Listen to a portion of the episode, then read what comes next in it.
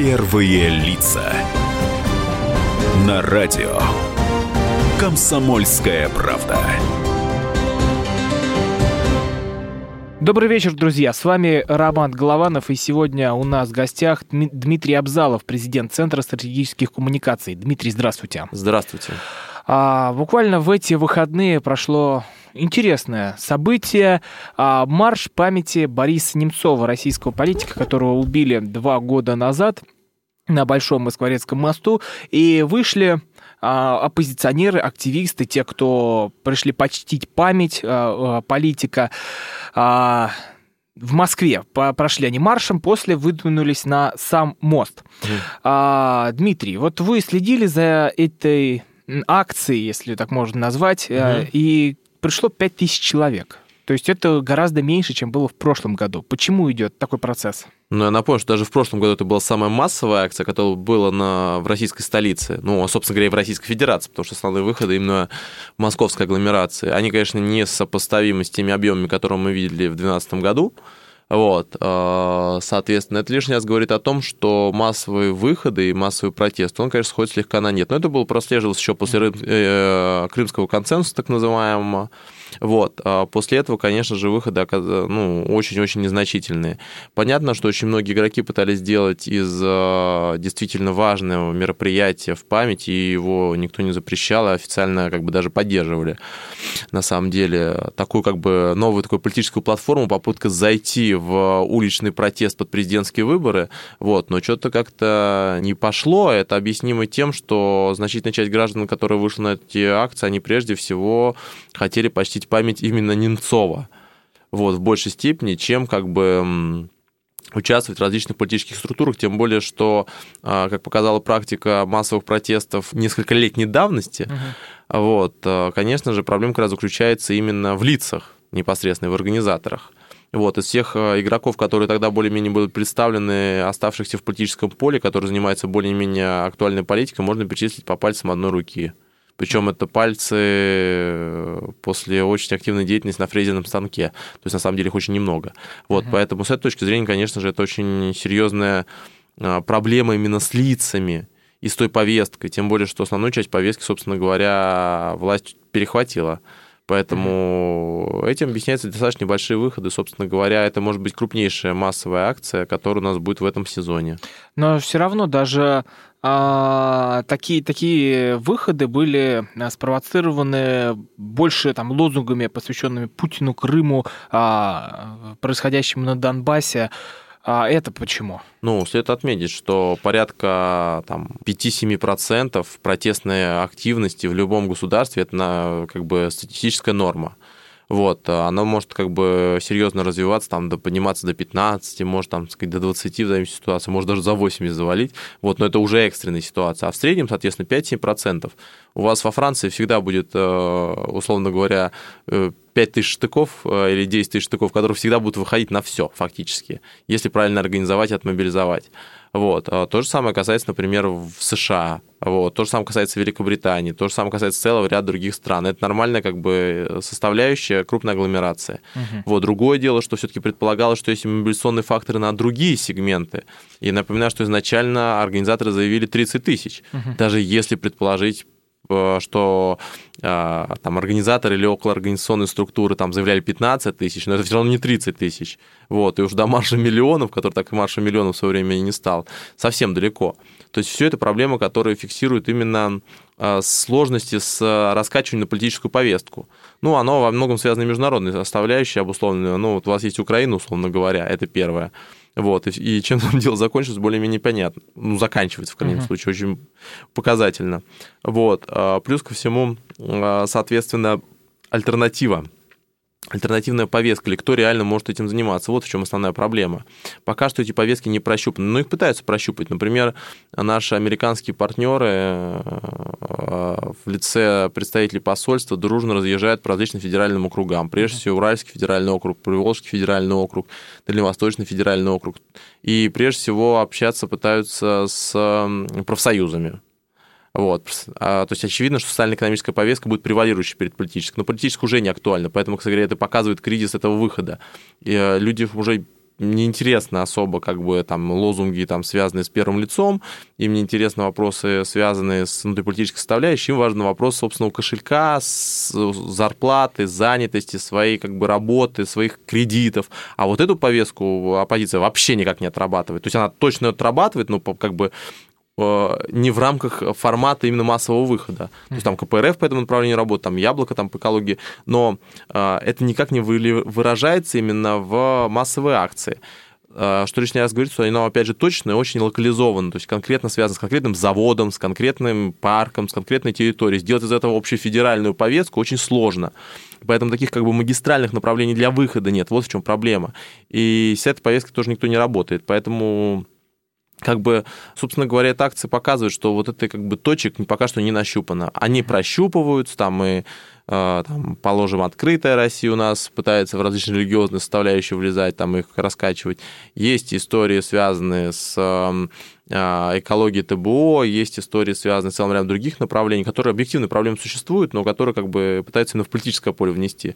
Вот. Но что-то пока что индексация и, соответственно, общая активность по сетям показывает, что не очень успешно это получается, ну, за исключением там отдельно взятых направлений, но просто численность э, более там, 30 тысяч никто сейчас показать не может ни на одной теме.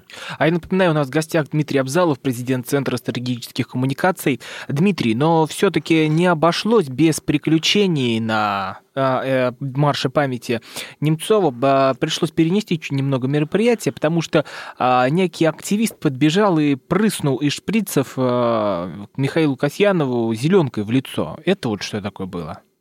Хулиганство или Нет, же... Ну, вообще, на самом деле, это хулиганство, вот, э, как бы, ну, или там э, позиция человека, да, вот, в конце концов, как бы, это не Украина, там тебе кирпичом по голове не бьют, вот, и ногами там, соответственно, не запинывают. Это его позиция. То же самое было, например, соответственно, с той же самой зеленкой в там э, провластных акциях. Вот, это вообще как бы такое международное мероприятие залить зеленка в последнее время. Вот, причем самое интересное, что с характерными для СНГ. Угу. Вот. Но все-таки даже представители патриотического блока, если можно так назвать, не особо одобрили вот такую, такую выходку человека. Ну, на самом деле, особой необходимости этого не было смысл делать человеку пиар. На самом деле, Касьянова индексация находится ниже плинтуса. Как бы уровень ее индексации можно было посмотреть на парламентских выборах. Парнас ее допустили, дали возможность агитировать. Более того, они могли взять Москву, э, некоторые круга Москвы гипотетически, например, ЦАУ. Вот, но результат Касьянова, какой Парнаса партии? Вот, правильно, 0,7. Вот, это погрешность. 0,73. Вот, это не просто прогрешность, это как бы э, это ниже, чем у яблока в три раза. Ну, чуть меньше, чем в три. Вот, это как бы меньше, чем у партии роста, которая только появилась в нынешнем формате. Вот. Э, это при том, что Парнас – это в основном международный как бы рупор, что, между прочим, там агитировал и Навальный, и Касьянов, а, а, и считалось, что как бы это как бы это платформа, которая как раз создалась после протестных акций. Ну, отлично, вот результат. 0,7. Вот, это при том, что Соответственно, в Москве там а, очень много было что сделано, как бы в это активно пытался вложиться в том числе и открытая Россия, поэтому э, Касьянов в принципе как бы электорально, ну, политический труп. Это даже связано как бы не столько даже с Парнасом, это правда связано с Касьяновым. Позиционируется Касьянову как человеку, который не из власти, это очень забавно, учетом того, что он был премьер-министром вот, со всеми прозвищами, которые у него есть. Вот. А, необходимы новые лица, молодые лица прежде всего. Основная электоральная группа, если мы не берем именно электорат Яблока, который, например, является более возрастным, а берем электорат Навального, он молодой, он, соответственно, 18-39, вот в этом сегменте, uh-huh. в основном мужчины на 60%. Вот, то есть как бы вот в этом сегменте каких-то перспектив особых нет ни, ни у Касьянова, ни у других, других политиков, а и поэтому смысл его забрасывать зеленкой, это лишний раз создавать ему пиар, потом будет ездить в Брюссель и жаловаться, что на него там покушали с помощью э, отравляющего средства, которое запрещено в странах ЕС, кстати говоря. А я напоминаю, у нас в гостях Дмитрий Абзалов, президент Центра стратегических коммуникаций, с вами Роман Голованов, продолжим обсуждение обсуждение в следующем блоке. Оставайтесь с нами.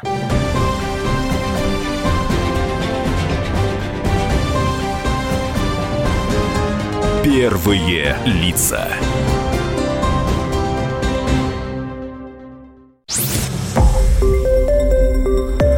Радио Комсомольская правда". Более сотни городов вещания и многомиллионная аудитория. Керчь 103 и 6 FM. Севастополь 107 и 7 FM. Симферополь 107 и 8 FM. Москва 97 и 2 FM. Слушаем всей страной. Первые лица. На радио. Комсомольская правда. Продолжаем эфир. С вами по-прежнему Роман Голованов. Сегодня у нас в гостях Дмитрий Абзалов, президент Центра стратегических коммуникаций. Продолжаем разговор о внутренней политике. И в следующем году нас ждет, э, ждут президентские выборы. А президентская кампания по агитации, некоторые, э, президентскую кампанию по агитации некоторые решили начать уже сейчас, например, как э, об этом заявил господин Явлинский. А, Дмитрий. Господин Явлинский начал президентскую кампанию по агитации еще на парламентских выборах прошлого года, когда он официально заявил, что он собирается в парламентских выборах выборов поехать в президентский кабинет. Кстати говоря, тем самым убив фактически федеральное финансирование яблоко, что запитав все ресурсы на себя, на продвижение своего имиджа, втыкнув себя во все ролики, которые только можно, он фактически убил эм, перспективы Яблока. Яблоко получало федеральное финансирование. Сейчас они его не добрали именно из-за того, что вместо того, чтобы делать ставку на сильных и достаточно интересных оппозиционных политиков в различных регионах, например, в Карелии очень сильный сегмент, неплохой сегмент, например, у нас э, есть... Э, в МО Московской области. Есть неплохие сегменты, например, в Перми даже то же самое. Вот, вот вместо всего этого, даже ну, Москва, Питер традиционно, mm-hmm. Явлинский сделал с этого все платформу от свои президентские выборы. Очень классно, очень интересно, но как бы результат соответствует позиции. Но ему удалось даже на думских выборах подтянуть к себе интересных сторонников. Ну а результат-то какой? Результат плохой. Он интересных сторонников, может, и подтянул, но он проиграл все основные одномандатные округа. Они вывели Гудкова-младшего. Угу. Они его вывели на Онищенко. Вот. И а, на спальный район. А дальше вопрос к технологам. А, вы выводите на спальный район человека, который позиционируется как э, авторитет в здравоохранении для 60+, вот. А против него выставляете молодого человека, который э, должен брать, по идее, Новочеремушский район, там как бы с основной как бы э, протестный электорат, или ЦАО, Центральный административный округ. Вот, а потом спрашиваете, а что это он проиграл? Это неправильное технологическое решение. Технологические решения добили, на самом деле, компанию, но э, у Явлинского есть отличный шанс засветиться на президентских выборах. Это личные амбиции, которые запороли политический проект. Но у него есть какие-то вообще шансы набрать э, хотя бы стоящие проценты на президентских выборах? А вопрос, что такое стоящий процент? Понятно, что большинство, кто участвует в президентских выборах... Хотя задача... бы не стати... статистическую погрешность. Их, их, их задача заключается не в том, чтобы выиграть, их задача заключается в том, чтобы действительно показать аппаратный вес. Вспомним, соответственно, Прохорова. Uh-huh. Вот, а, с теми задачами, которые перед ним стояли. А вопрос а, в том, кто бу- будет ли еще справа кандидат. Это самый важный вопрос, потому что у нас сегменты следующие. У нас официально идет Жириновский, Вот, это его лебединая песня, но как бы он очень сильный игрок в право, право, ну, правоконсервативном сегменте. У нас всего есть как бы три сегмента. Правоконсервативный сегмент, левый сегмент и праволиберальный сегмент. Вот как бы наш трилистник. Вот. В каждом из них должен быть сильный кандидат, который может обеспечить мобилизацию электората, чтобы мы получили явку 50-70%, на которую мы рассчитывали. Или, соответственно, 64, который мы, 65-64, которые мы получали на президентских выборах. Окей, для того, чтобы это получить, необходимы как раз сильные кандидаты. В свое время, а, то есть Жириновский традиционно окучивает этот сегмент, угу. вот, а, Зюганов а, работал по левому электорату, а, а, соответственно, в правом электорате на последних президентских выборах у нас был Прохоров, который, соответственно, агрегировал городской протест. Вот, СГР показал достаточно неплохой результат. Вот поэтому была неплохая явка.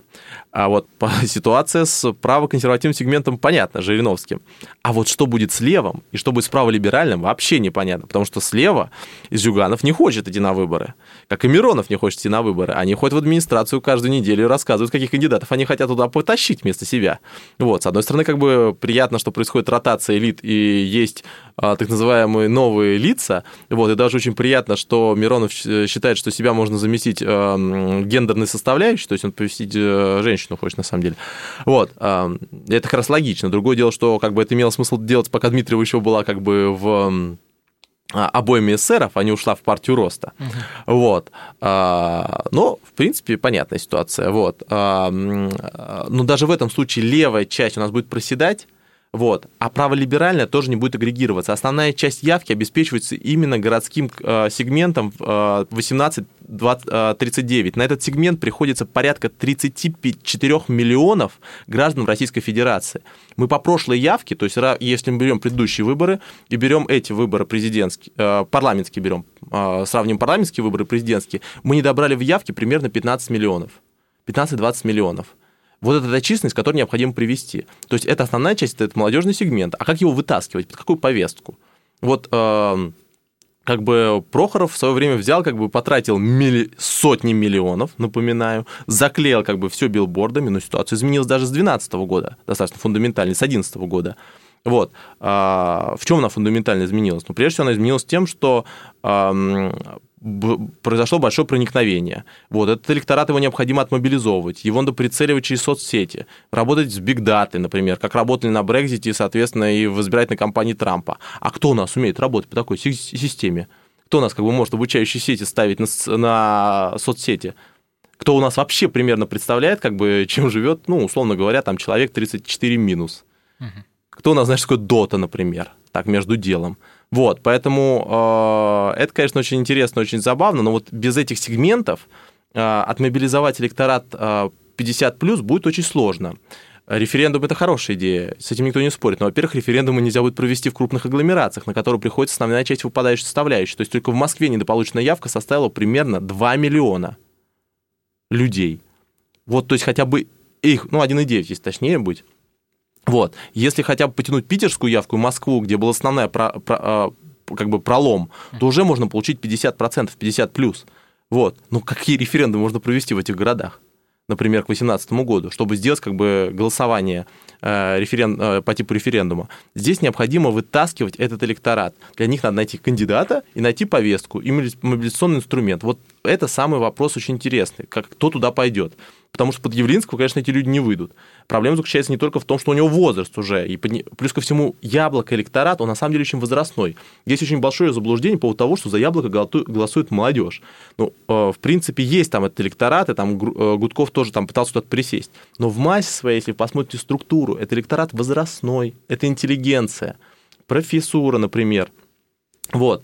А, и как бы... А, а вот закрепиться в молодежном сегменте достаточно сложно. И с учетом того, что администрация не планирует каких-то конструировать новых кандидатов, судя по всему, она собирается, скорее всего, поддерживать то, что есть. Вот поэтому надо понять, кто этот будет человек, что за новые лица, вот. А, как он будет поддерживаться, какая будет у него а инструменты. у вас есть предположение, кто это может быть? Ну, собственно говоря, вариантов не очень много. У нас э, без сбора подписи можно идти именно по линии партии. Соответственно, а, ну или как бы по различным схемам, но в принципе, как бы, чтобы максимально облегчить и мобилизационные сети, инфраструктуру, необходимо э, идти на политической базе. Вот. А партии у нас а, не так уж много кто принимал участие нормально в парламентской кампании. Вот, там, если так рабочий говорит, там от 7 до 14. Вот, в принципе, право либерального сегмента вообще раз-два и все.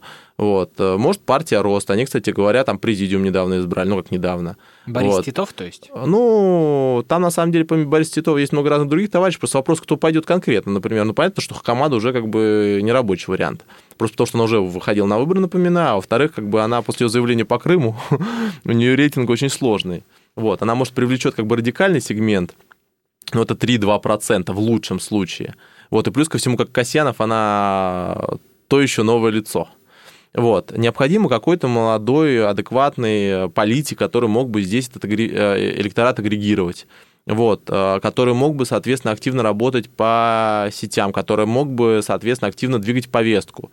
Вот э, в этом правом сегменте как раз вот этот политик, он необходим. Его, если он есть, то его надо дорастить, его надо подготовить. Он должен в открытую публично двигать кампанию, не сушить выборы, а именно двигать публично в состязательной схеме. Вот. И, конечно же, вопрос будет с левым кандидатом. Что лев... Но выдвигается, например, Алексей Навальный, который хочет... Э, Нет, я рад очень за Алексея Навального, я очень признателен тому, что как бы он вообще-то юриспрудент, юрист, вот, но у него условный срок до 18 года, он может выдвигаться куда угодно, он участвовать не может. Вот, а, как бы, да, э, э, сейчас пойдет история с Конституционным судом на предмет того, что является ли ограничение в избирательных правах для условно осужденных. У нас, например, э, есть ограничения для осужденных не условно. Вот. А, но пока что по действующему законодательству это запрещено. Вот. То есть, как бы на него можно делать ставку, но как бы эм, э, это юридически как бы не соответствует. Конечно, можно будет взять его, протащить поперек, как бы там все истории, как в свое время, как бы мы собирали подписи, но это маловероятно потому что это дискредитирует всю систему. Поэтому, скорее всего, э, ему сложно будет пойти. Плюс ко всему, Навальный, конечно, замечательная позиция, только он, он слабо релевантен на внешних контурах. Вот знаменитый там вопрос, когда людям звонят, какой-то Новосибирск спрашивают, такой Навальный вот, э, например, 30 плюс. Вот, э, ну, есть э, там значительная часть людей, которые не знают, в принципе, кто это такой. Вот, то есть, на самом деле, он может агрегировать протест в Москве, вот, там, по метоеморских выборах. Но в Питере, например, там, не знаю, еще в целом ряде регионов это достаточно сложно делать. Необходимо как раз новые лица, особенно после крымского консенсуса. То есть, человек, который должен быть, соответственно, умеренно позиционным, то есть например, там коррупционной повесткой, естественно, со всем а, остальным. О новых лицах мы поговорим уже в следующем блоке. Я напоминаю, у нас в гостях Дмитрий Абзалов, президент Центра стратегических коммуникаций. С вами Роман Голованов. Оставайтесь с нами.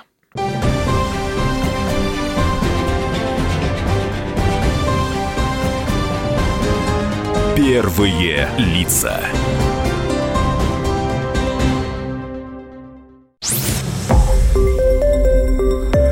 Радио «Комсомольская правда». Более сотни городов вещания и многомиллионная аудитория.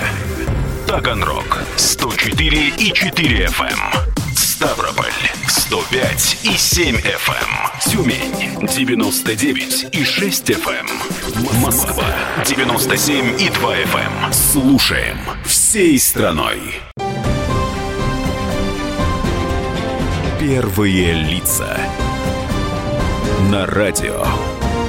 Комсомольская правда. Возвращаемся в эфир. С вами по-прежнему Роман Голованов. Сегодня у нас в гостях Дмитрий Абзалов, президент Центра стратегических коммуникаций. Продолжаем э, разговор о внутренней политике. И вот прошлый блок э, мы закончили на обсуждая Алексея Навального, то, что снижается к нему уровень доверия, и вот сегодня а, Левада-центр сообщил, что доля россиян, готовых отдать голос за оппозиционера Алексея Навального на выборах президента России, сейчас составляет 10%. А в 2011 году это было 33%. Вот в три раза упало его, как бы, его, число его сторонников. И, как а, сообщает Интерфакс, 53% россиян даже не знают, кто такой Навальный. Что это требовало заказать, в принципе, для, соответственно, особенно сегментов, характерных для а, ДФО, СФО, ну, Дальневосточный, Сибирский федеральный округ, а, ПФО, Приволжский федеральный округ. На самом деле, проблема как раз заключается именно в индексации узнаваемости. Вот. То есть, как бы настала как бы эпоха новых политических игроков, просто как бы хотелось бы понять, кто это такие так, между делом. Вот. Э, потому что тип компетенции, как бы к нему немножко другой прикладывается, вот, прилагается, ну, требуется от них. Вот, кстати говоря, в целом э, э, целый ряд политиков к этому времени очень серьезно растеряли политический вес. Вот, мы вспомним, кто тогда участвовал и кто из этого есть в политическом поле. Вот, поэтому в этом-то основная проблема и есть. Конечно, Навальный может свои 10% принести, но это 10%, которые будут в Москве, например. Плюс ко всему еще вопрос глубокий, как бы это электорат пересекающий, то есть он откуда-то будет отъеден. Угу. Вот. Самое важное привести людей, которые не ходили на парламентские выборы, а не в том, чтобы перераспределить ту, ту явку, которая уже есть. Вот в этом основная проблема-то, которая существует. А что надо предложить тем людям, которые ни разу не ходили, вот это большой вопрос. А, Дмитрий, но также перед президентскими выборами, как сообщают многие, прошла череда отставок губернаторов. Вот это связано, связаны два события между ну, собой? То, что многие сообщают, это уже в регионах как бы фактом представлено, потому что э, губернаторы, исполняющие обязанности, уже приехали. Ну, я напоминаю, что все глав субъект... Нет, я про то, что это связано с президентскими выборами. Это вот непосредственно это. связано с президентскими выборами. И здесь как бы даже особо гадать нет, нет, нет необходимости. Если у вас во время президентской кампании, предпрезидентской кампании сносят губернаторов, при том, что у них там выборы эм, в сентябре, то какая-то связь между сентябрем и следующей весной можно как-то простроить. Вот. В чем проблема? Эм, вообще, на самом деле, большинство из этих губернаторов были в политических списках, ну, то есть как бы на дне, э, еще в прошлом году. Вот, и то, что им дали пройти на избирательной кампании, это было ну не то что ошибка, это было как бы таким э, кредитом доверия. Кстати говоря, некоторые из этих компаний завалили. Например, знаменитая и многострадальная уже Бурятия, uh-huh. вот, которая растеряла больше количество мандатов Единой России, чем другие субъекты. Ну, в топ-3 точно входит с конца. Вот. А, это связано, как правило, с тремя вопросами. То, что им предъявлялись. Ну, э, это экономика. Экономика во всех субъектах сложная или плохая. Вот. Это занятость, это финансы государственные. Кстати говоря, в связи с этим, кстати, именно с проблемами, связанными с экономической составляющей, социально-экономической составляющей, это основа повестки текущей будет, э, создается корпоративный штаб, так называемый. Угу. Вот. Э, второе, разрыв элит. Во всех регионах, за, ну, практически во всех, были проблемы с региональными элитами – были конфликты с региональными элитами. Чем это грозит на федеральных выборах? Лучший способ разрешить свои проблемы с губернатором, если у вас конфликт в регионе, правильно завалить его рейтинг или завалить результат на парламентских выборах, либо на президентских выборах, потому что по итогам этих выборов будут делать ор-выводы об эффективности губернатора. Поэтому все главы субъекта, которые имеют проблемы именно с элитой, которые не сумели договориться, встроить их в единую политическую систему, имеют ярко выраженный конфликт, там, не знаю, с региональным, главой региональной администрации, э, с главой регионального центра, а, либо с какими-то финансово-промышленными группами, которые находятся на территории, все они будут ему мстить на федеральных выборах, на избирательных участках. Способов есть масса. Но могу сказать самые забавные. Так называемые украсть ключи, украсть ключи мобилизации. А, Иркутская область, а, соответственно, выборы губернатора, а, первый тур, ну, тогда как бы никто не знал, что это первый тур. Ну, как бы все, на самом деле все адекватные люди знали, там социология уже было понятно. Вот, но до последнего не верили ни в, в курирующих структурах, ни, соответственно, внутри администрации, ни уж тем более в штабу. Вот. Соответственно, должны были использоваться, как правило, на выборах используется сеть ЕР региональная. Э, глава штаба, представитель регионального отделения не отвечает на звонки, не отвечал на звонки, как бы э, пытался всячески избежать взаимодействия. Вот, это называется забрать ключи от мобилизации, ключи от э, инструментов мобилизации. То есть, как бы, в принципе, просто заниматься саботажем. А где же он пропадал все это время? А это на самом деле, ну, просто он ушел в отпуск, либо куда-то уехал, либо еще что-то такое. На самом деле способов очень много. Не допустить, например, соответственно, э, агитаторов или, например, мобилизационный ресурс на крупных предприятиях или объектах например, ну, поссоришь человек, там, например, там, положен там, с какой-нибудь организацией, типа, там, Ростех или еще чем-то такое, вот, как бы, а ему сложно, например, там, где-то на отдельных там заводах, условно говоря, вот, а это численность большая, вот. А, он там, соответственно, поссорился с главой, а в ответ как бы ему забрали ключи мобилизационных как бы, бюджетников региональных, а, этих муниципальных, например. Это такие самые еще такие забавные вещи. Есть там, например, компромат напрямую, то есть компром... как бы поддержка других кандидатов. То есть все дружно скидываются с другого кандидата, лишь бы не пришел. Это классический пример Иркутской области с коммунистом. Вот. То есть на самом деле вариаций много, и все пытаются их реализовать именно не на региональных выборах, а именно на федеральных. Потому что если там, не знаю, на парламентских выборах там э, процент ЗИР, оно, он просядет, вот, то организационные выводы будут очень серьезные. А теперь представим, каким образом лучше всего отомстить губернатору на президентских выборах. Правильно, убить явку явка менее 50%, это уже черная метка. И поэтому все вот эти товарищи, которые бы, которые бы не ушли, например, точнее, которых бы не ушли в всем том, что с ними встретились, да, необходима передача элит, э, там как бы это все понятно. Вот. Кстати, тоже, чтобы не было элитарных конфликтов на реги- в регионе с предыдущим и действующим а, главой, вот, исполняющей обязанности главы. Вот. Э, и тем не менее, а, им бы все это припомнили, и, и, и им бы эти аппаратные конфликты обязательно вылились на президентскую кампанию. Они могли бы провести свои парламентские, э, свои губернаторские кампании в сентябре используя так называемую схему сушки. Что такое схема сушки? Вы а, убиваете явку, ну, то есть не, не активно не, не развиваете, там, не агитируете, самых сильных кандидатов как бы отсекаете через избиркомы, вот, вы идете один с кем-нибудь, соответственно, там пар, парочкой спарринг партнеров, естественно, никому это не интересно, явка происходит небольшая, там, поражен 35-40%, в лучшем случае, кстати говоря, вот, вы спокойно себе выигрываете, так называемая сушка выборов, вот, но выиграть именно на высокой явке вы не сможете в такой модели, потому что вам необходимо мобилизовать, для этого необходимо, чтобы приходили люди, которые реально как бы готовы будут э, голосовать, а для этого у вас должны быть конкурентные противники, вы должны них публично выигрывать, а не выигрывать по принципу, соответственно, что ты просто не участвуешь. Вот. И в этой схеме, конечно же, очень легко было проиграть. И очевидно, что это, при этой такой низкой явке, этой схеме сушки, проблема как раз и заключалась в том, что потом как бы это бы сказалось бы на явке и на протестном голосовании непосредственно на президентских выборах. Вот. Поэтому электоральный конфликт, а, конфликт элит, очень важный фактор, второй очень важный фактор, на основании которого делали заключение по а, региону. И третий важный фактор – это вопросы, связанные непосредственно с коррупционной составляющей.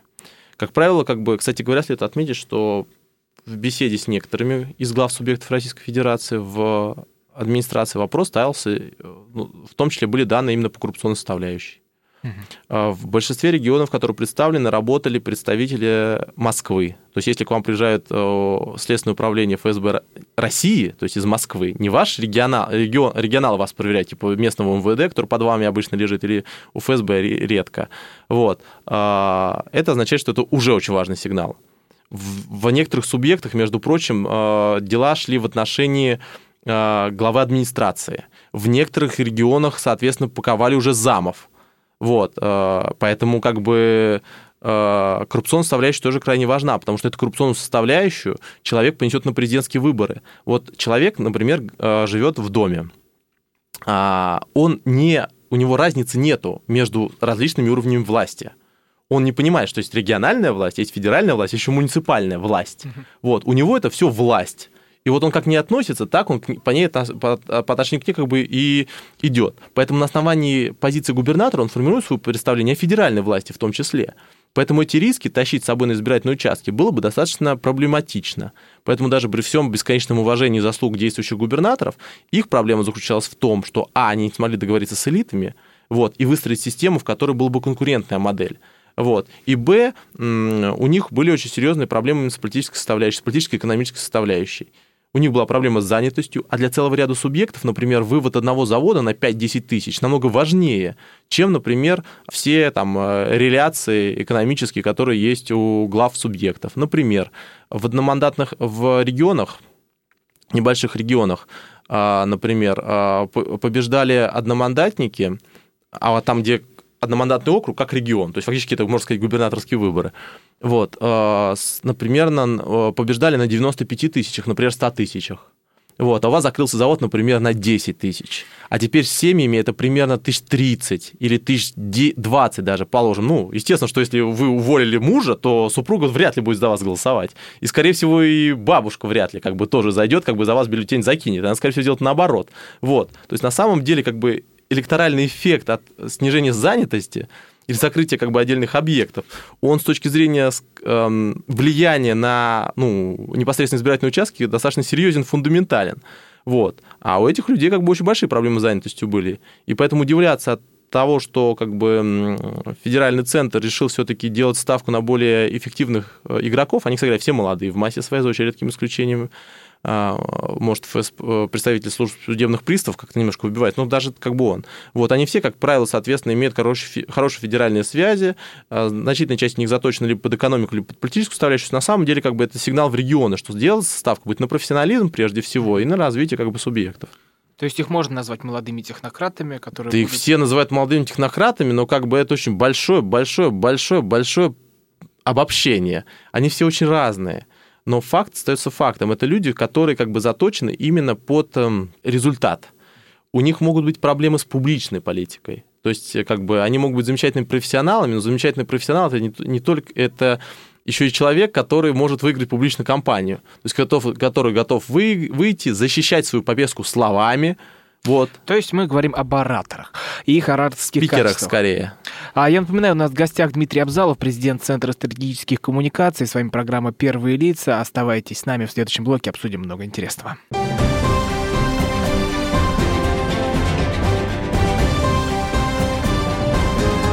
Первые лица.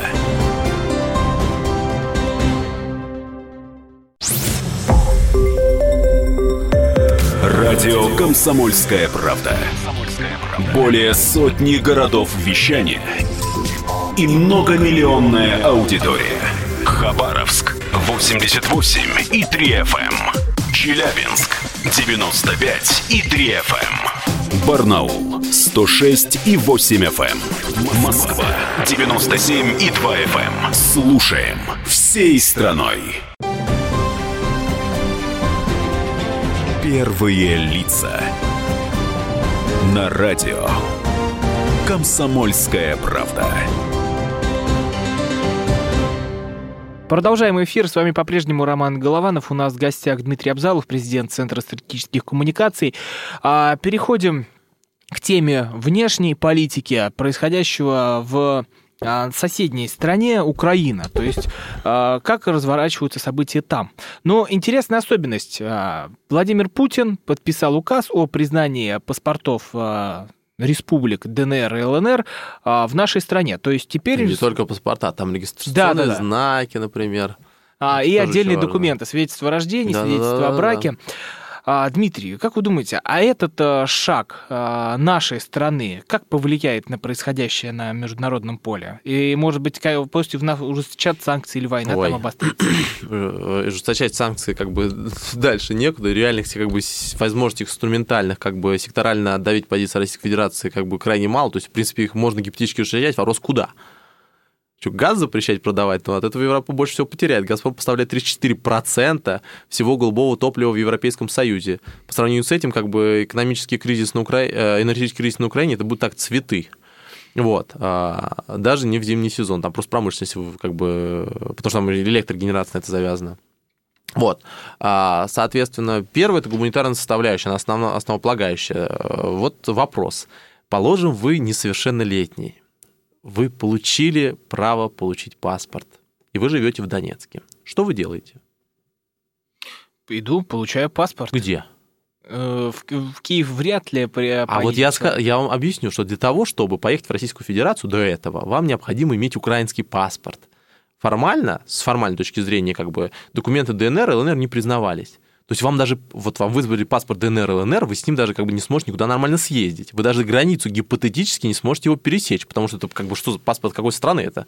Вот. А не знаю ни одного человека, спокойно относительно, незавербованно вернувшегося э, при пересечении э, со стороны Донецка. То есть, грубо говоря, съездить в Киев, сказать, знаете, ну я в ополчении служу, вот, у меня там отец служит в ополчении, вы мне, пожалуйста, паспорт дайте, чтобы я мог нормально ездить. Отлично, вот забирайте паспорт, вот езжайте как бы обратно, только вы аккуратно проезжайте, там главное. Вот. И спокойно дальше продолжайте жить. Ага. Вот. Скорее всего, как бы дело закончится совсем по-другому. Вот. История, при которой Украина сама сделала вне закона значительную часть граждан, говоря о том, что паспорт их не- необходимо получать на территории Украины, уже как бы создала очень большую гуманитарную проблему. Вот человек заканчивает школу, он даже в ВУЗ поступить не может. Вообще. Потому что его свидетельство о рождении, его, соответственно, этот м, паспорт, его, э, в конце концов, аттестат не признается. А поехать, соответственно, или учиться, например, куда-нибудь в Киев, при том, что человек живет в Донецке, непонятно зачем. Плюс ко всему, как бы, отношение там будет соответствующее. Это, как бы, мягко выражаясь. Вот. Российская Федерация, ходя из гуманитарной составляющей, позволила, признала часть этих эм, документов. И причем э, это не признание ДНР и ЛНР как государства, это признание ДНР и ЛНР как э, политической силы, которая может эти документы инициировать. Я напоминаю, что ДНР и ЛНР как политическая сила признаны Минскими соглашениями. Если бы ДНР и ЛНР не было э, политической силы, с кем подписывались Минские соглашения Киевом? Да, неизвестно. Да, а это что, так э, вы со всеми субъектами у вас Минские соглашения подписывают? Давайте подпишитесь, например, тогда с Николаевской областью. Нет, вы подписываетесь с людьми, которые представляют интересы этих граждан, защищают их. Вы считаете их силой? Считаете. Вы считаете, что с ними необходимо договариваться? Согласно Минску, да. Так, пожалуйста, и договаривайтесь с ними. Если вы с ними не договариваетесь, если вы не отводите вооружение, не вводите в социально-экономическую модальность, то есть не платите пенсии, зарплаты, и потом удивляетесь, а что это они а, после этого как бы выстраивают экономические отношения с Москвой и пытаются как бы перебраться перебраться через российскую границу, так это ваша проблема. Реализуйте Минские соглашения, никаких проблем не будет. У вас будет субъект в вашем составе. Соответственно, не, не нравится вам слово федерализация, будет муниципальное образование своей милиции в вашем составе, и все. И, кстати говоря, это, это с удовольствием воспримут не просто в ДНР, ЛНР, с удовольствием воспримут в Николаевской области, который тоже получит как бы свои права. Просто вы не хотите делиться полномочиями и деньгами, так и скажите что мы не хотим делиться деньгами и полномочиями. А все эти истории по поводу как паспортов, это как раз попытка показать, что вот наша позиция единственная верная, а все остальные пускай как бы загибаются в подвалах, как в свое время говорил Порошенко. Вот. А вы сами толкаете э, население этих территорий к самостоятельности – который никто изначально не хотел, на самом-то деле. Люди просто хотели свой язык региональный. Сейчас бы, если Порошенко спросить, готовы ли вы за Донбасс просто дать региональный статус языка, он, конечно, уже вот давал, дал бы раз 50 или 60, возможно. Хотя даже сейчас он это сделать не сможет. Вот. И не дал, как бы, к на региональном уровне никакой территории. Запорожская область у нас, что ли, русский язык второй официально является? Нет. Вот. УГА, точнее, официально называется, областная а, но это не суть важно, но все-таки а, вокруг ДНР и ЛНР происходят такие события на Украине, не только война, но и политические. Например, съездила туда Надежда Савченко, угу. и в итоге ее уже допрашивает СБУ. Вот это что это такое? Ну, советник СБУ сказал, что они ждут Савченко на допрос, вот, это как бы вопрос очень открытый. На самом деле, еще раз всем рассказываю душераздирающую историю. Если кто-то хочет судить Савченко, вы это сможете сделать за несколько недель. Вообще без проблем. Депутатская неприкосновенность снимается по заявке Генпрокуратуры общим голосованием в Верховной Раде. Уже несколько депутатов Верховной Рады с них сняли депутатскую неприкосновенность. Вот, их судили даже, более-менее. Вот, возникает вопрос. Вот у вас Савченко, берите, снимайте депутатскую неприкосновенность и судите того человека, который у вас лицом висел на вашей Верховной Раде. Один созыв, ну не созыв, как бы там э, месяцы и годы, можно сказать так, которого вы сами сделали знаменем, которого вы всегда носили. А потом, когда это знамя стало вам рассказывать по поводу того, что, ребята, может, Минские соглашения реализуем, или я хочу, как бы, чтобы вернулись люди, с которыми я сидела, вы сразу, сразу же ее считаете человеком, который как бы недостоин взаимодействия с Москвой. Mm-hmm. Вот. В этом-то основная проблема и есть. То, что когда Э, у вас есть символ, вам очень хочется, чтобы этот символ вообще ничего не говорил. Его проще использовать. А когда этот символ начинает еще свою позицию проводить, и когда вдруг она оказывается, что она коррелирует и с московской позицией, и с международной позицией, что предложила Савченко? Савченко предложил исполнить один пункт Минских соглашений, который официально подписал Киев и который готов исполнить Киев. Она предложила обменять всех на всех. Всех на всех предложил обменять Штанмайер, который стал президентом Германии, Меркель, Аланд, Путин, Порошенко. А когда это предложила Савченко, это предательство. Очень интересно. А как вы собираетесь обменивать людей, если у вас нет списков? То есть, когда, то есть это очень интересно. То есть, когда вы это подписываете, вы как бы готовы это делать. А когда это кто-то предлагает реально, ребят, сделайте, вот это уже начинается предательство. Mm. Это лишь раз доказывает о том, что, говорит о том, что как бы двойные стандарты, конечно, забавно, очень мило, но они вообще никакое отношение к регулированию не, не имеет. Либо вы решили Минские соглашения подписать, чтобы их никогда не выполнять, ну тогда как бы необходимы инструменты давления на вас, принуждение к вас к выполнению этих Минских соглашений. Если же вы их подписали, чтобы реально делать, то чего вы ничего не делаете? Порошенко пытается все время как бы взять эту инвестиционную паузу. Он считает, что можно дождаться, э, на, сидя на берегу, трупа своего врага. Но это очень сложно делать в озере. Вот, просто если там ничего не течет никуда. Вот, проблема именно в этом. Вот, э, Порошенко затягивал все это переговоры, пытался договориться с радикалами, как бы, и сторонниками партии войны и партии мира, а когда оказалось, что нельзя усидеть на двух стульях, очень сильно обиделся на всех. Почему его не поддерживают? Ты уже определись. Ты либо за военное решение конфликта, ну тогда добро пожаловать на трибунал. Вот. Ты либо за мирное разрешение конфликта, тогда, пожалуйста, договаривайся. Вот этих как бы метаний в разные стороны, которые еще как бы на этих всяких э, ухабах растрясают украинскую экономику, например, в энергетике, в металлургии, это все вещи, которые не стабилизируют систему. Никто же не предлагает вам взять как бы и э, стать суб- частью придатком ДНР, ЛНР. Вам, вам предлагают просто провести, признать их права. И все. Дмитрий, а вы за признание России ДНР и ЛНР? Если бы Российская Федерация считала, что нет шанса на мирное урегулирование на Украине, если бы она считала, что ДНР и ЛНР могут жить на правах субъектов или отдельных как бы, политических единиц а, на Украине Российская Федерация, конечно же, давно признала. Наша задача заключается не просто в том, чтобы взять как бы, и попризнавать все, что можно признать. У нас есть Днепр... Приднестровье, у нас есть, соответственно, Нагорный Карабах. И в Приднестровье, кстати говоря, сейчас как раз активизируется процесс как бы по стабилизации отношений. Москва, как ни парадоксально, абсолютно не вписывается в образ страны, которая признает все, что движется. Вот. Для того, чтобы понимать свою позицию, необходимо понимать, какой есть выход. Вот э, после ситуации в Южной Осетии и после как бы действия Саакашвили возможности сохраниться в этом государстве было крайне мало. Но он бы предпринял попытку через год, через полгода. Вот, его бы не связывали никакие обязательства. Там даже технологически это было сложно сделать. Как бы Южный э, Схинвал находится как бы на такой, э, ну, платформе, как бы. Вот. Э, соответственно, э, на Украине есть возможность примирения, есть возможность к миру в ДНР и ЛНР. А, к, ним, к нему готовы жители Украины на самом-то деле и жители ДНР и ЛНР. Необходимо просто убрать им политическую прослойку. В этом основная задача. Конечно, если ситуация будет ухудшаться, и ничего кроме э, военных действий, военных конфликтов, просто фронтальное наступление будет происходить, конечно же, угроза признания – это очень важный фактор. Но э, Москва все еще верит, э, и Европа все еще верит, и, наверное, Вашингтон начал верить в том, что в то, что этот вопрос можно урегулировать. И как показывает практика там Трампа, все, что сейчас происходит, все-таки Порошенко придется идти на договоренность, если он хочет сохранить свою страну. Да, очень хочется в это верить. А я напоминаю, что с нами был Дмитрий Абзалов, президент Центра стратегических коммуникаций. С вами был ведущий Роман Голованов. Это была программа «Первые лица». Всего доброго. До свидания. До свидания.